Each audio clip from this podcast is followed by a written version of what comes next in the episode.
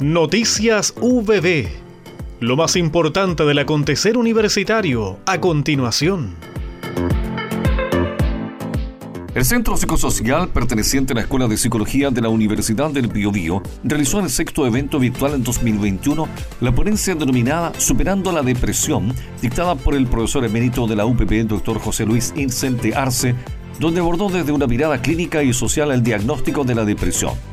La actividad contó con la moderación del coordinador del Centro Luis Pérez Valenzuela y con el saludo del director de la escuela Nelson Sicabo Martínez,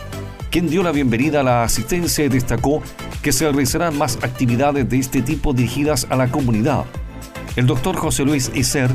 inició con una pequeña presentación donde sostuvo a través de conceptos y ejemplos que la depresión no es un problema que podemos pasar por alto y es algo que se manifiesta entre otras acciones a través de bajoneo de ánimo sin motivo y va apareciendo demasiado frecuente, el negarse a salir de dicho estado o huir de los levantadores de ánimo.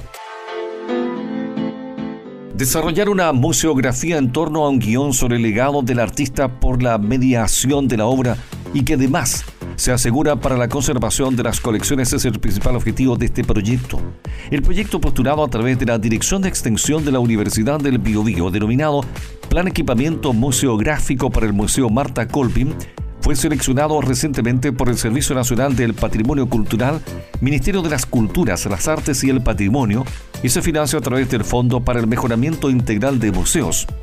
Su puesta en marcha estará liderada por la encargada del museo y responsable del proyecto, Catherine Enríquez Millar. Los principales objetivos del proyecto son diseñar un guion museográfico que permita un recorrido coherente, generar espacios de circulación para que las obras sean apreciadas en su totalidad, implementar estabilizadores ambientales y monitores para el control ambiental de las salas, implementar una iluminación adecuada para la exposición, teniendo presente la conservación y puesta en escena de la exposición.